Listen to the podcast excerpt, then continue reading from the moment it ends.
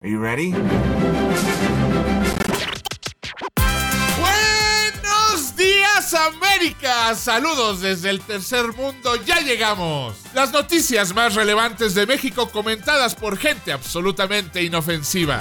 Nadie, absolutamente When Mexico nadie. sends its people, Yo solamente tengo un consejo que darles y they're es not sending their best. que no apoyaba la idea de la When, Mexico sends its Es people, seguro que sea la más concurrida. they're not sending their best. No somos los mejores del mundo, pero, pero pues ya que.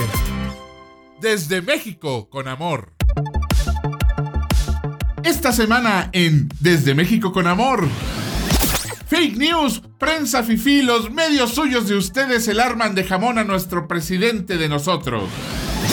El ejército sale a las calles a cuidarnos del coronavirus. Nomás póngale cubrebocas a las metralletas antes de dispararnos, muchachos.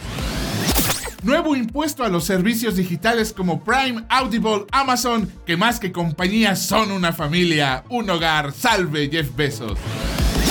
El presidente descubre un virus peor que el COVID, la infodemia. Se quedan con Ricky Moreno, Romina Pons, Osvaldo Casares y Ricardo Ribón, los virus del buen gusto. Y ya estamos de regreso en otra semana más de Desde México con Amor. Pero déjeme aclararle algo. Quiero decirles con júbilo que México ya cambió. Sí, o sea, cambió en el 2018 con la llegada del presidente Andrés Manuel López Obrador, pero ya volvió a cambiar.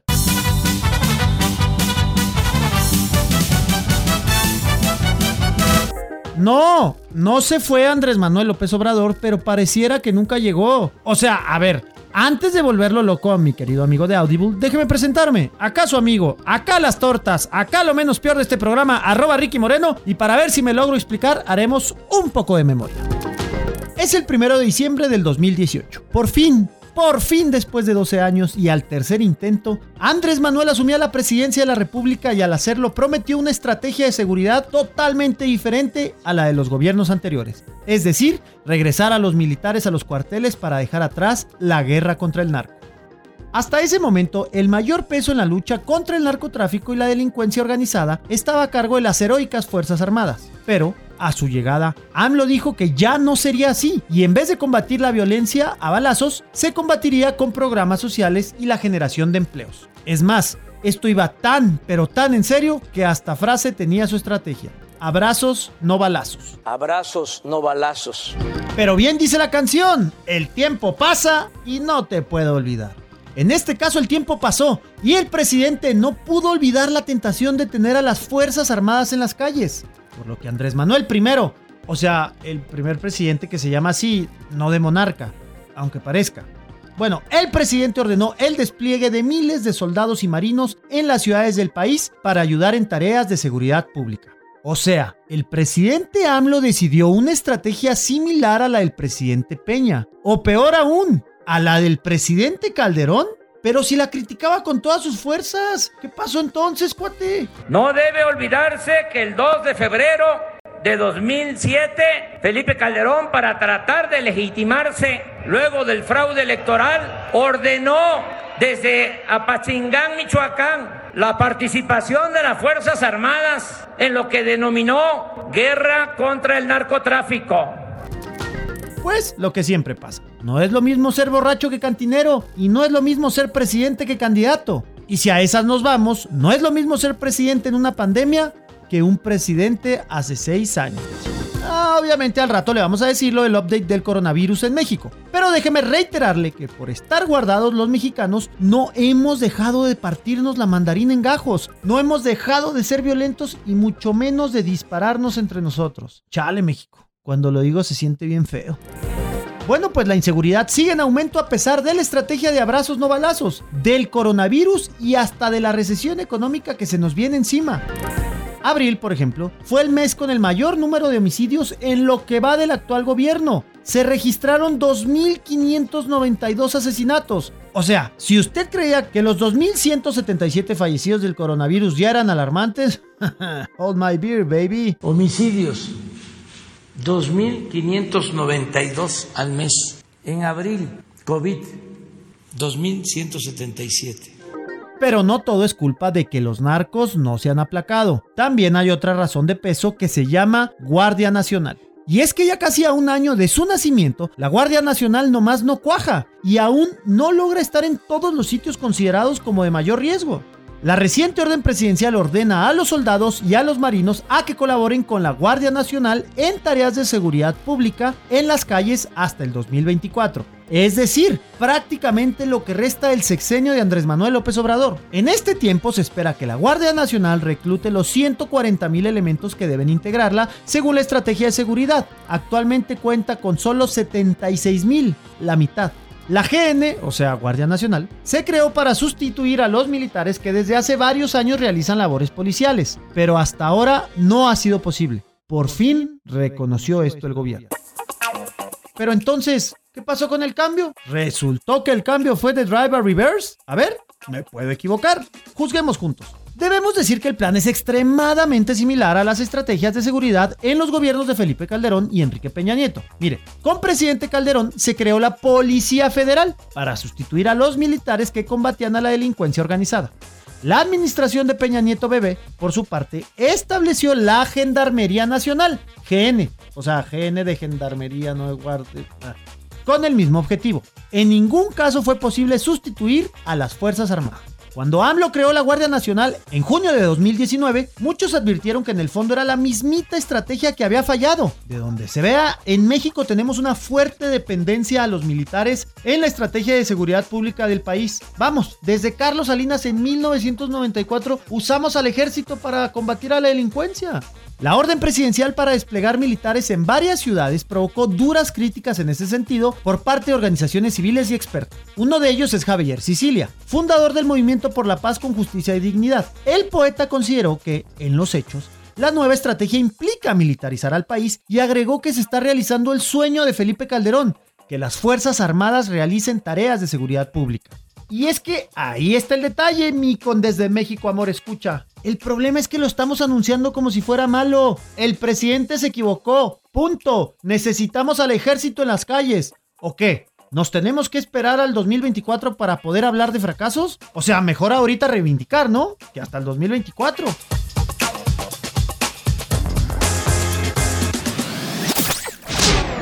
Aquí va un acertijo. ¿Qué necesita un país en medio de una profunda crisis económica y de salud? Y aquí les va una pista. La respuesta correcta no es más impuestos. Mi nombre es Ricardo Ribón y vivo en un país que tiene un gobierno no muy bueno para resolver acertijos. Con todo y la pista, la cagaron. Así que el día de hoy les voy a platicar sobre, adivino usted, los nuevos impuestos. Y no son cualquier tipo de impuestos, no señor. Son impuestos a los servicios digitales, o sea, Netflix, Prime, Audible, la canasta básica de las nuevas generaciones. Y de entrada quisiera hacer la aclaración de que no es que estén aumentando los impuestos que ya existían, sino que los están aplicando justamente porque antes no había. Así es, no solían pagarse. En principio esto suena a algo que el gobierno tenía que hacer. En principio. Miren, este tema es complicado y nunca, nunca deberían pedirle a un sociólogo que explique cosas de economía. En realidad nunca deberían pedirle a un sociólogo que explique cosas en general, pero miren, ya estamos aquí y me comprometí a mandar esta nota, así que tomen mi mano y acompáñenme a este viaje mágico, romántico, borderline erótico por el maravilloso mundo fiscal. Hay que comenzar diciendo que el impuesto que se está aplicando es federal, o sea que va para la administración del presidente de la República, y lo propuso la Secretaría de Hacienda, que es nuestro equivalente al IRS, y la verdad es que ya llevaba en discusión incluso desde la administración pasada. No es algo nuevo ni es ocurrencia de este gobierno. Sin embargo, suena perfectamente lógico que esta administración de izquierda, revolucionaria, una administración con rastas, una administración con gorra jamaiquina y póster del Che Guevara en su cuarto, se fuera con todo contra las empresas neoliberales, esos gigantes henchidos de dinero, para quitarles sus millones y repartirlos entre el pueblo bueno, el humilde, el pueblo pobre. Solo que, ah caray, no le están quitando el dinero a las empresas. Ok, hay varios tipos de impuestos. Algo que me sorprendió muchísimo tomando en cuenta que a mí me pagan con costales de naranjas, pero aparentemente si manejas dinero te quitan una parte, ya seas trabajador, empleador, que vendas un producto o, y esta es la clave, que compres un producto. Ok, les mentí cuando les dije que esta nota iba a ser erótica y además vamos a hacer algo todavía menos entretenido. Hablar sobre el IVA, que es un impuesto que pagamos justamente los consumidores, no los vendedores. Para que quede más claro, si le ponen IVA a Netflix, ellos no van a perder un peso, su ganancia se mantiene exactamente igual. Lo que procede es que aumentan sus cuotas para nosotros, sus planes, y ese nuevo dinero es el que le dan a la Administración Federal. Y probablemente aquí su instinto es decir que son unos gandallas, unos rateros, empresarios sin alma y que van a recibir la visita de los fantasmas de las navidades pasadas. Pero no. Justo por eso les decía que este no es un impuesto para ellos, es para nosotros, así está diseñado y esto lo sabe el gobierno. Lo único que por ley tienen que hacer ellos es recaudarlo, o sea, cobrarnos y dárselo a la Administración Federal. Están triangulando el dinero. Son otros los impuestos que ellos tienen que pagar por vender su producto, pero ese, ese en particular nos lo cobran a nosotros por tener dinero para comprarlo porque es un producto de lujo. Y mire, a lo mejor usted cree que no es algo lujoso, pero aquí en México, el tercer mundo, un poco sí lo es, tengo que admitirlo. Lo que sí es que los impuestos que pagan ustedes varían dependiendo de la mercancía y el estado, mientras que aquí, de nuevo, este es federal y se paga parejo a todo y por todos. Y miren, no soy tan hippie. Entiendo que el gobierno federal necesita recursos. Ahorita necesitamos equipo de salud y un fondo de emergencias para lo que venga. El problema, mi problema, es que la cuarta transformación está destinando muchísimo dinero, pero de verdad muchísimo, a cosas no esenciales. En lugar de hacer un seguro de desempleo, en lugar de dar créditos fiscales, en lugar de construir hospitales, están manteniendo los proyectos insignia de López Obrador la refinería de Dos Bocas y el tren Maya, que yo entiendo que fueron promesas de campaña y los considera parte de su legado, pero como ciudadano de pronto me interesa un poco que se atienda al fuego que está amenazando con quemarnos la casa a todos en lugar de los caprichos del presidente. Además, si tomamos en cuenta que estamos en una época de pandemia en la que no debe haber movimiento en las calles, nadie debe estar afuera, y por lo tanto todos necesitamos distraernos y entretenernos en casa, quizá no fue el mejor momento para que ahora resulte que es más caro ver una película o escuchar un audiolibro. Entre paréntesis, me acabo de aventar Elephant in the Room de Craig Ferguson aquí en Audible. Esto no es un anuncio, de verdad lo amé. En fin, como la mayoría de las notas que damos en este programa, todo lo que acaba de escuchar usted básicamente fue terapia para mí. Porque el impuesto ya está aprobado, es más, ya me lo cobraron en varios servicios. Y las construcciones de López Obrador tienen banderazo de salida y luz verde. Para cuando usted escuche esta nota, incluso ya comenzaron. El presidente de ustedes, en Estados Unidos, quiere reactivar la economía reabriendo los negocios y mandándolos a todos a las calles sin importar los contagios. El nuestro, con cobrarnos desde casa, se da por bien servido, sin importar el desempleo y la economía. Mientras tanto, no sé ustedes, pero Canadá cada vez se ve más hermoso y pacífico, y su presidente no es nada feo.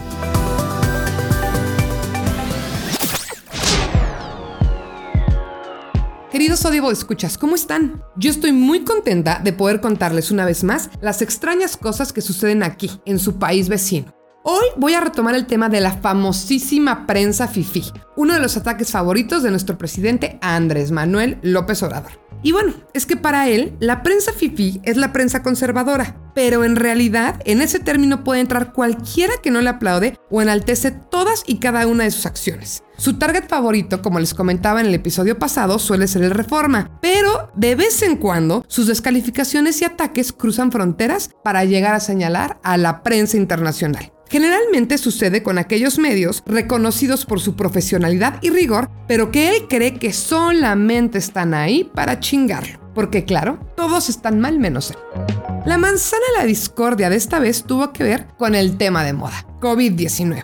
Y es que en dos días salieron una serie de notas del New York Times, el Wall Street Journal y el país cuestionando las cifras oficiales que el gobierno informa con respecto a la pandemia. Vamos a arrancar con el New York Times. Este diario presentó un extenso análisis donde aseguraba que la cifra de fallecimientos por COVID-19 en la Ciudad de México puede ser hasta tres veces más de lo que se está reportando. Esto de boca de funcionarios, médicos, enfermeros y expertos que les compartieron dicha información. Además, tuvieron acceso a documentos que confirman que el gobierno federal está ocultando miles de muertes.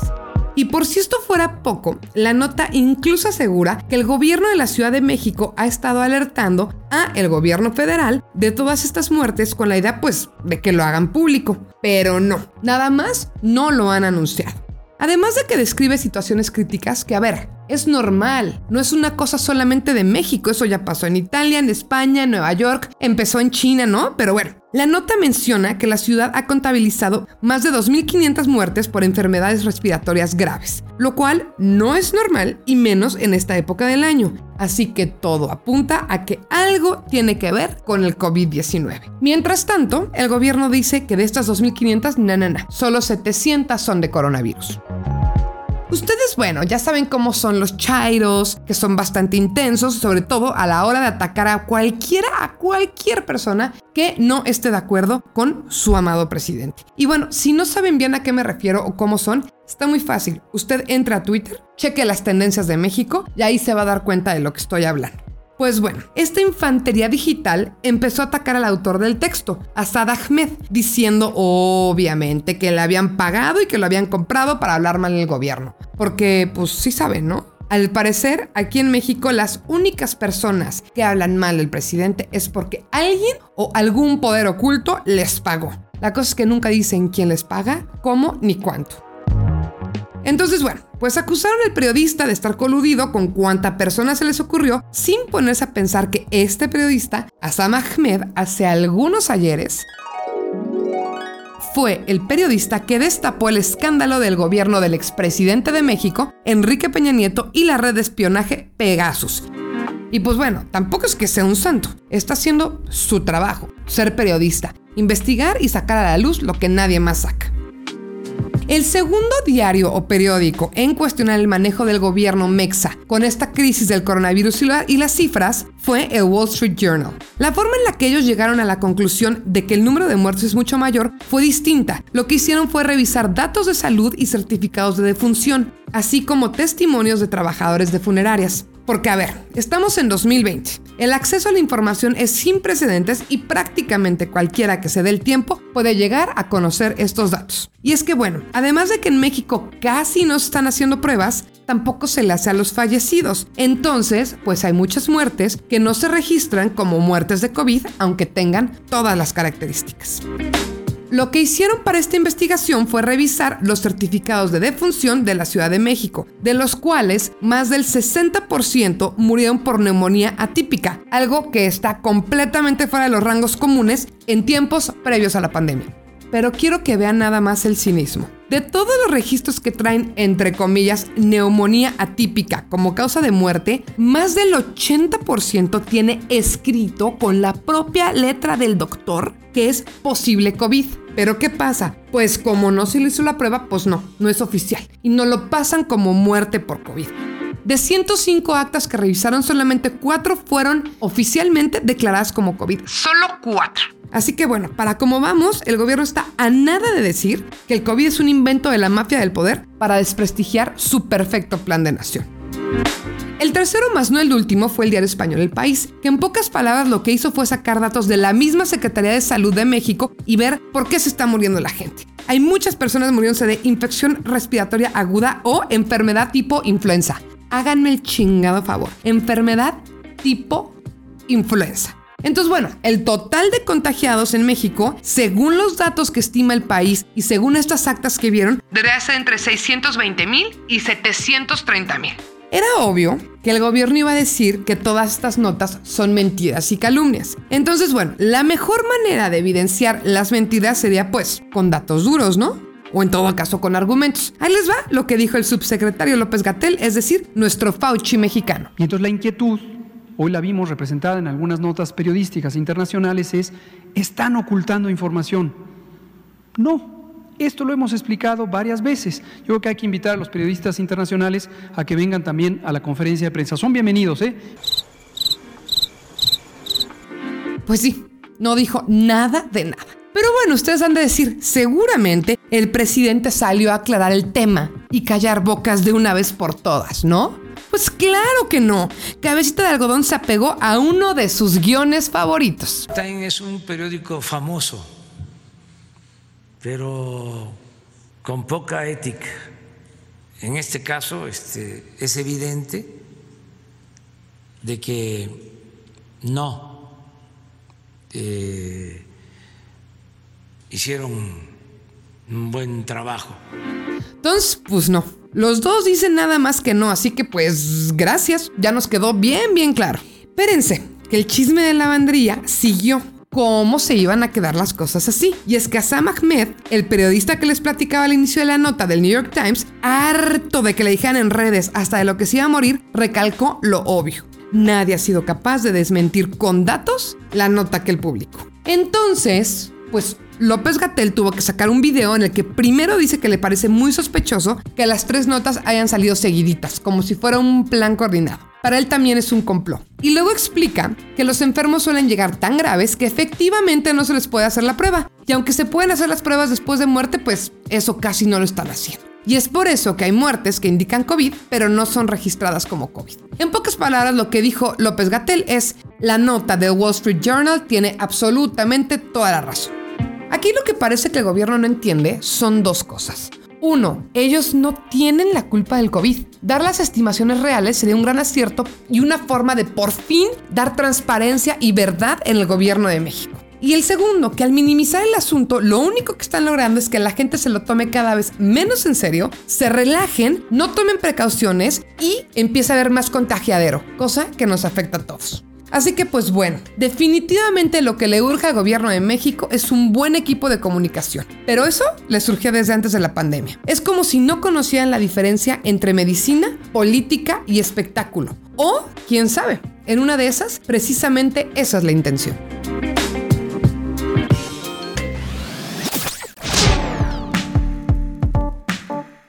Es un buen momento para hablarles de nuestra primera dama, bueno, mejor dicho, nuestra no primera dama, Beatriz Gutiérrez Müller. Tal vez no sea una modelo soviética por encargo como la de ustedes, pero tiene su corazón y sus virtudes. Doña Betty ha sido la pareja de nuestro presidente desde el año 2005. Estudió comunicaciones y tiene una maestría en letras iberoamericanas.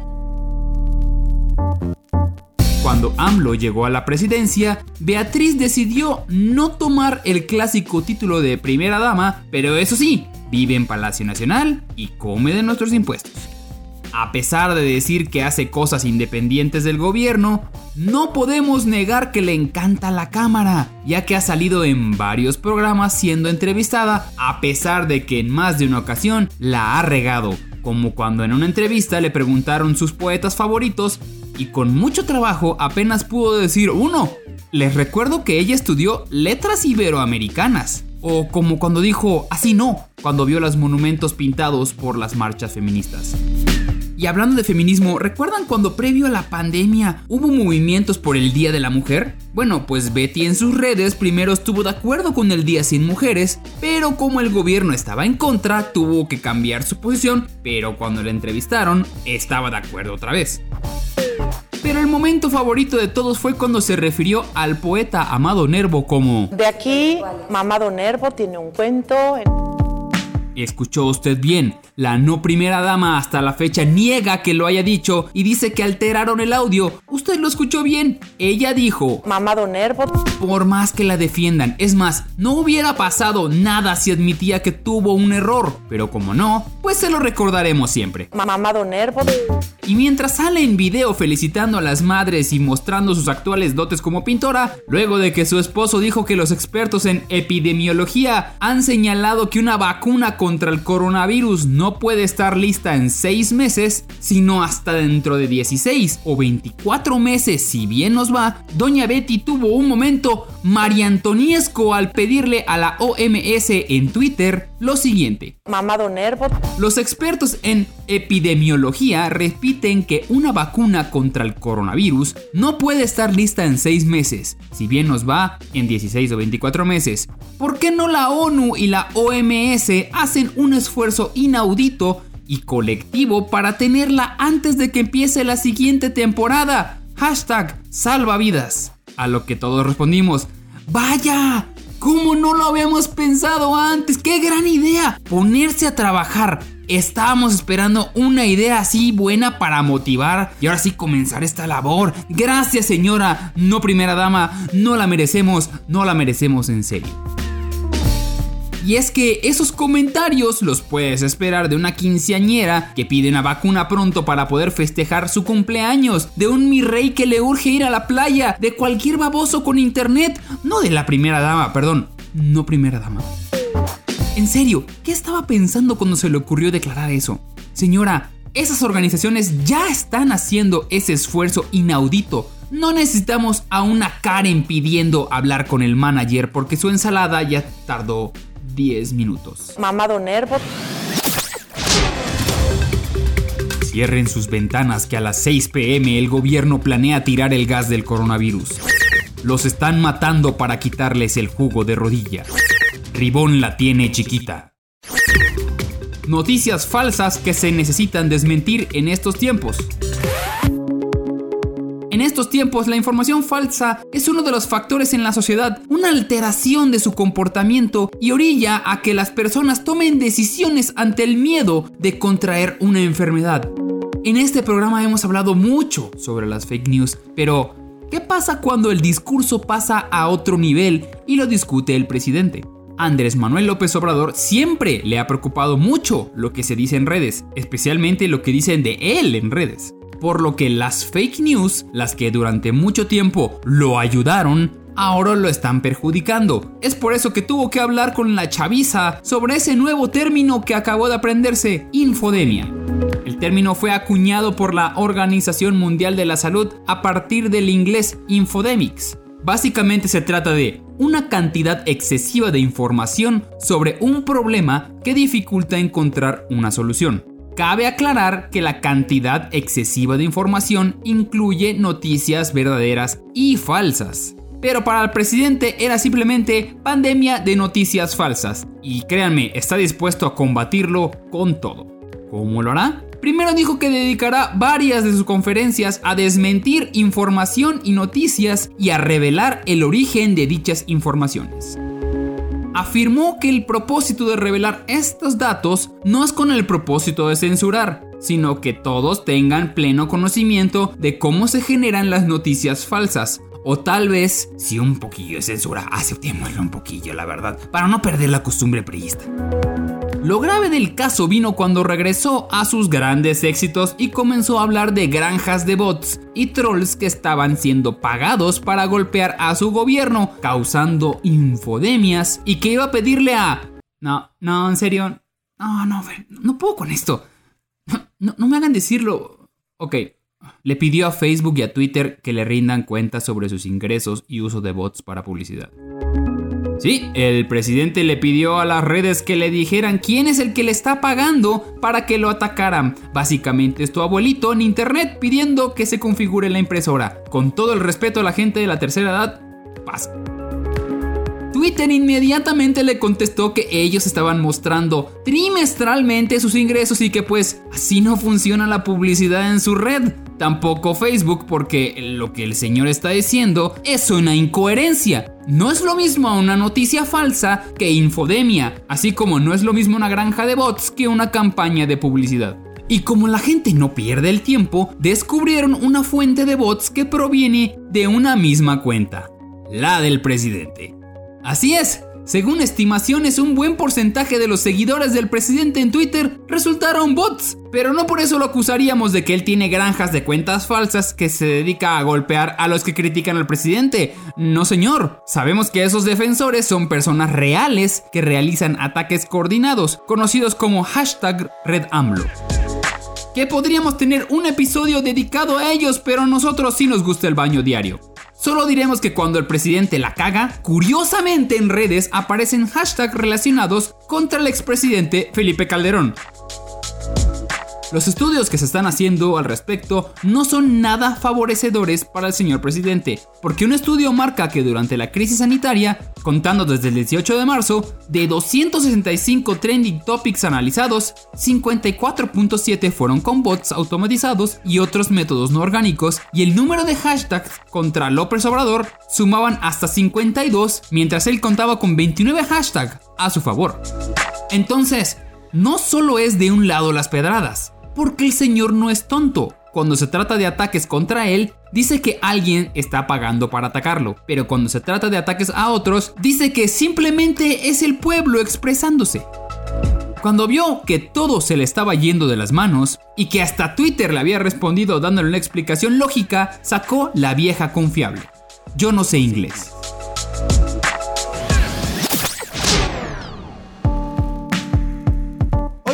Ya sé que llevamos más de 30 capítulos juntos, que esta es nuestra segunda temporada y que ya somos más que un simple audio show para usted. Que somos parte de su everyday y que ya no puede vivir sin nosotros. Ya, estése, hágase para allá. Bueno, no, acérquese pues. No es cierto, no es cierto. Pero mire, entre risa y risa, usted no se ha preguntado, oigan, ¿y estos cómo llegaron a Audible? O sea, porque así que tú digas, uy, qué buenos son, o uy, qué famosos, desbordan fama, pues como que no. Déjeme contarle que además de hacer audio shows y vender pozole los domingos para completar para el gasto, en Máquina 501 hacemos contenido para YouTube. Es más, así empezó la empresa, con el pulso de la República y ya después conforme pudimos engañar, digo, eh, convencer, convencer a más plataformas, sí, convencer más plataformas, empezamos a hacer contenido cross-platform. No le estoy presumiendo, estoy haciendo el preámbulo para dar la nota, créame. Bueno, pues en estos seis años subiendo videos a YouTube hemos aprendido mucho y le voy a dar el único consejo que necesita saber para ser un famoso youtuber. Ahí le va, pare bien la oreja. No suba contenido que no es suyo porque o se lo van a bajar o no lo va a poder monetizar. Ya sé que parece un consejo tonto, pero créame, no lo es. A YouTube le da igual quién seas. Si el contenido no es tuyo, te lo va a tirar. Y para muestra una historia. Como esta es la cuarta transformación de México, todo tiene que ser diferente. Se tiene que dejar atrás el cochino neoliberalismo y hasta la más mínima cosa cuenta, aunque sea una felicitación. Por lo que el presidente de México, Andrés Manuel López Obrador, compartió durante las primeras horas del 10 de mayo, nuestro Mother's Day, un video acompañado con su esposa y no First Lady, Beatriz Gutiérrez Müller. En este video felicitaba a todas las jefitas de México. ¿Y qué pasó? Pues casi nada. YouTube bloqueó el video por razones relacionadas con los derechos de autor. Y es que el Ejecutivo Federal adjuntó en su mensaje el video de Amor Eterno, una obra maestra del divo de Juárez, Juan Gabriel, que generalmente se les dedica a todas las madrecitas en este día. Durante varias horas, el video se mantuvo bloqueado en internet hasta que la Sociedad de Autores y Compositores de México descartó que AMLO estuviera violando los derechos de autor. La presentación de Juan Gabriel en el Palacio de Bellas Artes en 1990 apareció en el video por casi 7 minutos. Sin embargo, el bloqueo ocurrió debido a un problema técnico de Sony Music. Ajá. Aseguró que todos los dueños de los derechos de autor habían autorizado que esta canción fuera utilizada por el mismísimo Andrés Manuel López Obrador. Es decir, que hubiera una ejecución pública de la obra musical. La empresa dijo que ya había resuelto con la plataforma el tema de la canción, no existiendo por ningún momento violación alguna a los derechos de autor. Por otro lado, agradecieron a todos aquellos que se enfocan en apoyar la cultura de la defensa a los derechos. Pues sí, ya la tenían adentro. Y es que, a ver, 4T, YouTube no es México. No lo puedes engañar hacia la pelada. Si la disquera, en este caso Universal, le dice al Content ID, la herramienta de protección de derechos de autor de YouTube, si alguien sube este video o este audio o la mezcla de los dos, me lo tiras en ese instante. Miren, al algoritmo de YouTube le vale si es la cuenta de máquina 501 o la del gobierno federal. Simplemente lo va a tumbar el video ya.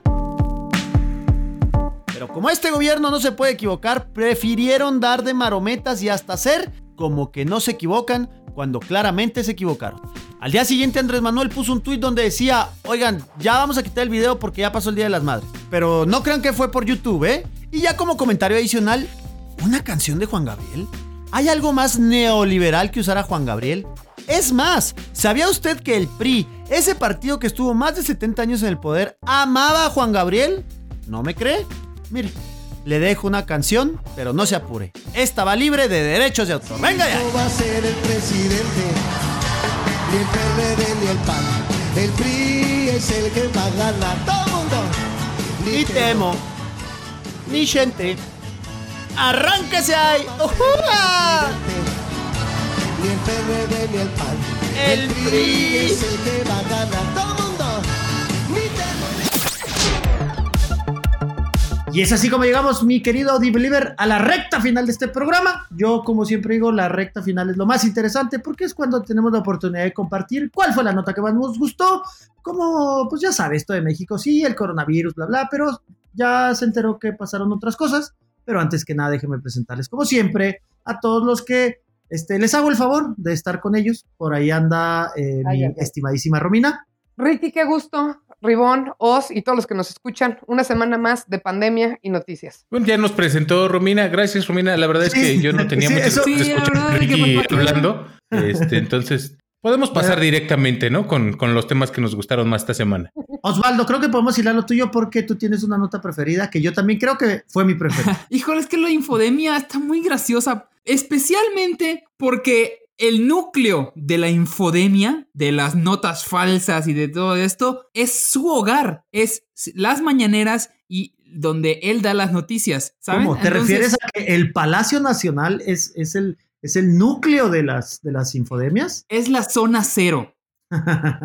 Que además Oz se liga muchísimo con la nota que yo les compartía, ¿no? Porque el New York Times, el Wall Street Journal y el País, todos dan, o sea, bases para las aseveraciones que hacen. Y lo único que contestan ellos es, no, yo tengo otros datos, ¿no? Pues qué Es que para o eso sea, hay que creerles, Romina, para eso son gobierno, es que también tú, o sea, a ver, Me falta el fe. New York- ¿cuántas veces ha sido presidente el New York Times? Ni una. ¿Cuántas veces ha sido presidente Andrés Manuel? ¿Dos? Dos, ya. ¿Cuántas sí. veces ha ido a Nueva York? Exacto. ¿Cuántas veces ha ido a Palacio Nacional? Exacto. Qué bueno que no eres De hecho, he ido más veces a Nueva York que a Palacio Nacional. Qué miedo tenerte de presidente, Ricardo Moreno. No, no, no, al contrario, imagínense, y debemos de festejar ahorita porque, bien lo decía en mi nota, ¿por qué lo dicen como si fuera malo? Los militares ya pueden estar en las calles, ya pueden cuidarnos, o sea, es que acuérdense que no nos cuidaba nadie, es que ese es el problema, es que dicen, ay no, los militares nos van a disparar, pues antes nos disparaban los malos, ahora nos van a disparar los buenos, ¿qué tiene? ¿Sabes por- ¿Qué sabes qué tiene de malo? miedo? Qué miedo tenerte como co-conductor. Deja tú como presidente, cabrón. Como Oye, ¿sabes? Nos conocido. van a cuidar, Ricky. Ni siquiera vienen por la cuestión de drogas, vienen por la cuestión del COVID. O sea, ¿de qué nos van a ¿Sabes cuidar? qué pasa? ¿Sabes? Que Ricky Ah. Moreno vio la serie de Luis Miguel y en el episodio en el que Luis Miguel va al ejército, Claro. Se enamoró por No. completo de los militares. No, no, no, no, no. Acuérdense que nosotros en el norte sí vivimos lo que es el real narco, es decir, que entren a tu casa por una camioneta. Y de verdad que cuando te pasan esas situaciones, ver a los militares, ver a las ranas, te tranquiliza, güey. Te ¿Sabes qué creo que ade- por qué adelantó todo esto el presidente? Porque se va a dar cuenta de que eh, a- cuando empieza a, a la gente a desesperarse porque no puede salir, más bien porque no tiene trabajo, la gente va a empezar a robar.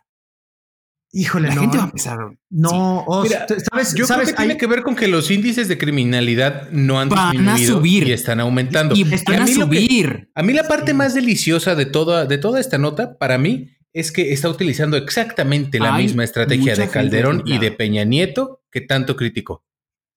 Para mí es lo más rico. es la única manera. Desgraciadamente, actualmente sí. Lo que acabas de decir, Rigo. Es que bien lo decía la nota, de Policía Federal pa- pasamos a la Gendarmería y luego a la Guardia sí. Nacional. ¿Qué, qué es la Guardia Nacional más que un ejército mal pagado? Bueno, que se está conformando, no seamos, ahí lo decía en la nota, tienen hasta el 2024 porque pues hacer una Guardia Nacional toma tiempo. Espero que un sexenio nada más. Esa es la parte López Obrador de todo esto. O sea, no nada más está utilizando la estrategia de Peña y de Calderón, no está queriéndolo aceptar y tan no está queriéndolo aceptar que dice, es nomás de mientras, mientras mi plan queda. Ni Sí. él ni su gente, Ribón, porque así como, o sea, Calderón es un criminal de guerra que hay que matar en la hoguera, pero AMLO está haciendo lo mismo y es un héroe. Wow, no, no, wow, estoy, wow, hablando wow. como, estoy hablando Se me hace que alguien aquí está precipitando, ¿eh? Al- Alguien quiere echar agua a la hoguera, ¿eh? No, estoy hablando como hablan los defensores de AMLO. Yo no creo eso. O sea, Ah, para ellos, Felipe Calderón debe de arder en la hoguera, pero AMLO. ¿Te imaginas lo rápido que ardería Felipe Calderón en una hoguera? No, él llegaría solo. Yo, yo me prendo ¿Cuántos solo, él diría. Sí. Yo, yo me prenderé, yo me prendo solo, no, me- no necesito ayuda. Nomás así No, se- y- No puede prender el piloto de la estufa sin estallar. Sí, porque es, es nada más flam- inflamable que él, ¿sabes? Oye, eso a mí yo estoy muy en contra, porque fue un chisme lo del alcohol y no lo bajan de ahí. Fue un chisme, Bueno. nunca fue nada verificado. Pues mira, mira que lo ha reforzado bien el señor, ¿no? Últimamente. Oye, bueno, también el chisme de que AMLO lo iba a hacer bien, este, lo llevó a la presidencia, ¿eh? O sea, es ahí como que tú digas, ay, no, no, ok. no Es- creemos los chismes. Oye, pero ya que, ya que estamos hablando de que estamos en Audible y que ya ahora sí ya estamos a punto de despedirnos, Ribón, ¿nos puedes informar por qué nos va a costar más el Internet? ¿Cómo no? Con mucho gusto. Nos va a costar más el Internet porque el gobierno no tiene dinero. Siguiente pregunta. Bueno, esa es la, esa es la respuesta Híjole. a cualquier cosa que le hagas del gobierno. El gobierno nunca tiene dinero, a pesar de que tiene dinero. Pero, ya Pero es que me- no pero- tiene dinero. Pero Nunca sí, había sí. tenido tan poco dinero, porque todos se lo están gastando en... Son, son como los chilangos que se van de puente. El primer día se gastan todo y luego no tienen cómo regresarse. Así son. Ay, Bueno, Romina, pues yo- o sea, yo- hablas yo desde, conozco, ¿no? desde el tono de piel de alguien que nunca ha comido unas latitas de atún en un oxo en la playa Eso por conozco tres días una- seguidos. Yo conozco uno de Mérida que también le pasó eso, ¿eh? Huevito conejote y mira, no pasa nada. ¿ah? No pasa nada. A ver, pero ya hablando en serio, creo, y me mira, a lo mejor moviendo la lengua, pero se necesitaba poner impuesto a esas plataformas, es la verdad. Lo malo es Sí, que no es el mejor sí, sí. momento, no es el mejor momento, punto. No, no es el mejor Nunca momento. está el y- mejor momento. No, Otra, pero ahorita menos, güey. hablando de, hablando de las contradicciones de la cuarta y de lo delicioso que es cómo hacen mal las cosas, todo su discurso que es los impuestos a las grandes empresas y los neoliberales malvados y demás, este impuesto, como dije en la nota, no lo pagan las empresas, lo pagamos los consumidores. Pero el consumidor clase me- mediero, o sea, tener internet en tu casa sí es como de ricos, güey. Piénsalo. En México, en México, Claro que no. en México. A lo mejor no internet, pero Netflix. Definitivamente Audible. Tener Audible es de gente de clase. Internet, No, bueno, Audible. Son ya entra en la canasta básica, rey, ya. Internet no, Netflix es otra cosa. Por eso, pues nos pusieron a las apps. Y es que, a ver, ahora pongámonos del otro lado. Estaban haciendo borbotones de dinero. Borbotones. Y poco se quedaba en el país. ¿Eh? Y es Excepto el que generaban empresas como Máquina 501, creadores de contenido, info arroba máquina 501 para todos los que quieran producciones a la medida. Arroba Ricky Moreno, su servidor y amigo. Arroba Ricardo Ribón. Arroba. eh, eh, escríbeme. Kaiser.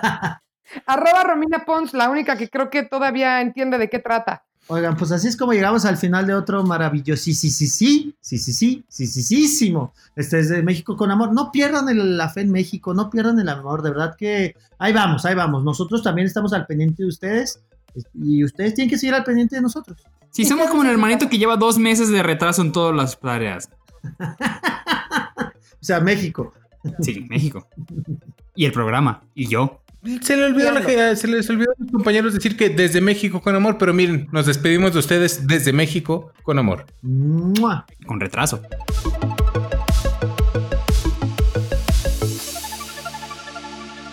Esto fue una producción original de Máquina 501 para el mundo. De nada mundo. Productor ejecutivo Manny Mirabete.